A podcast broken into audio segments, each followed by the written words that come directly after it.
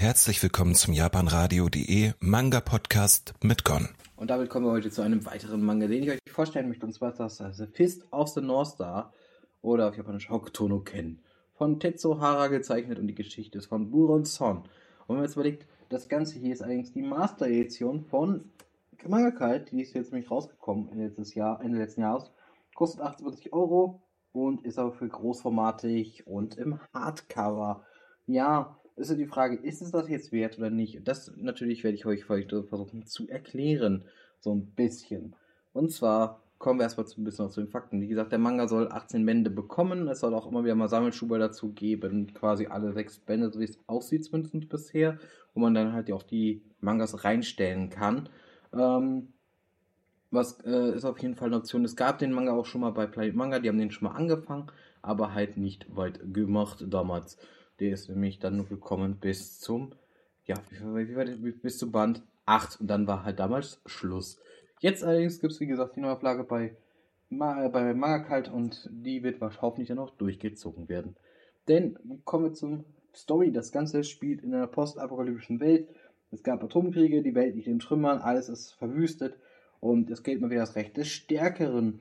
Unter anderem auch ähm, ja, sehen wir unseren Hauptcharakter Kenshiro, der es nämlich am Anfang auftaucht und ähm, quasi in ein Dorf kommt oder in der Nähe von einem Dorf kommt und dort halt eben erstmal ein paar Bösewichte ja, den Chaos macht, die sich daneben benommen haben, und dann allerdings von den Dorfbewohnern gefunden wird und in den Knast gesperrt wird. Man könnte jetzt nicht sagen, okay, ist der sau stark, eigentlich wird er sich einfach befreien. Nee, nee, der bleibt da drin.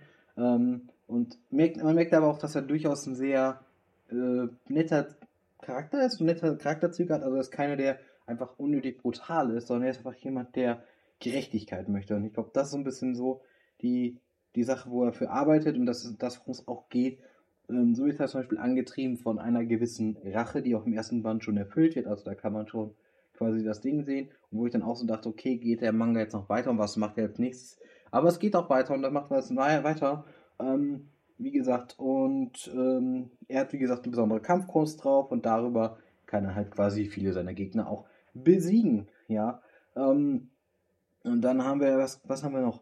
Wie gesagt, das ist ein bisschen die Story. Er reist halt durch Japan, wenn man so möchte, und kämpft halt gegen Gegner. Und ja, die Master Edition hat selber noch Farbseiten bekommen, einiges und auch sonst ein paar coole Anime, äh, auch cool äh, farblich angezeichnete Seiten. Und ähm, das muss man sagen. Die Zeichnung finde ich eh. Also, du musst denken, der Manga ist aus den 80ern, Ende der 80, Mitte der 80er, Ende der 80er entstanden. Und da ist er wirklich grandios, finde ich die Zeichnungen. Die sind wirklich sehr, sehr cool. Ähm, ist natürlich oldschool-lastig, aber ich finde es positiv oldschool-lastig, denn wir haben hier wirklich einen Manga, der wirklich äh, einfach wirklich dieses, das hier so schön zeigt und auch so ein bisschen, äh, es ist halt sehr detailliert, finde ich sogar, relativ detailliert gezeichnet. Ähm, und ansonsten, ich finde die Charaktere halt echt gut gezeichnet, also es sieht alles echt mega gut aus, das ist halt sehr männlich gezeichnet, man merkt auf jeden Fall hier, ist auch, wie gesagt, eine Inspirationsquelle für viele Mangaka, die danach kamen, immer wieder gewesen. Dieser Manga, das ist nämlich ein schonen Manga. Auch wenn man auf Converting liest, denkt man sich zwar so, passt irgendwie das wirklich zu schonen noch, weil es ist wirklich sehr brutal, es ist kompromisslos, auch in der Hinsicht, wie es dargestellt wird. Und ähm, das kann dieser, macht dieser Manga unglaublich stark, finde ich unglaublich gut, dass das einfach so ist. Äh, Action ist halt hier wirklich krass, finde ich persönlich. Also es ist auch ziemlich blutig und alles. Also das ist wirklich kein, kein Manga für schwache Nerven. Aber ich finde, es ist irgendwie auch wiederum dadurch ganz passend oder dadurch ganz cool, weil er eben so ist, wie er ist.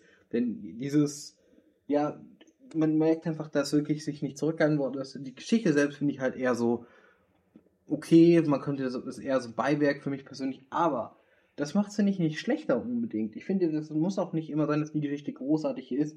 Und hier merkt man einfach, dass es wirklich ein, ein Klassiker ist und man weiß, warum weil der Charakter halt wirklich echt ein cooler Charakter auch irgendwie ist. Man merkt auch einfach, dass es wirklich dieser, er ist quasi schon eine Art Held, aber er ist jetzt auch kein übermäßiger Held, sondern ist halt schon jemand auch, der ja nicht, nicht zimperlich ist, zumindest mit seinen Gegnern, ähm, aber eigentlich auch sehr nett sein kann zu seinen Verbündeten oder zu den Leuten, denen er helfen möchte. Und das ist das, worum es geht. Er kämpft halt gegen verschiedene Organisationen, man sieht dann halt auch hier gegen verschiedene Gegner kämpft und dann immer natürlich seine Sachen macht. Und ich finde, das macht der Manga gut.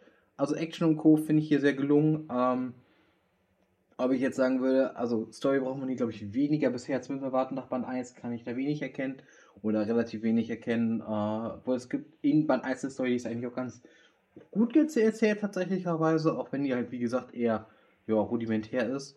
Kann auf jeden Fall nur empfehlen, wenn ihr Bock habt, schaut mal rein. Persönlich, weil ich finde eigentlich, dass man sich da echt viel Mühe gegeben hat und merkt auch einfach, dass da sehr viel Liebe drin steckt. Und deswegen finde ich den eigentlich auch ziemlich gelungen. Gut, soviel dazu und damit wünsche ich euch noch einen schönen Tag. Danke euch fürs Zuhören und dann bis zum nächsten Mal, ob in der Sendung oder im Podcast. Euer Gon. Ciao.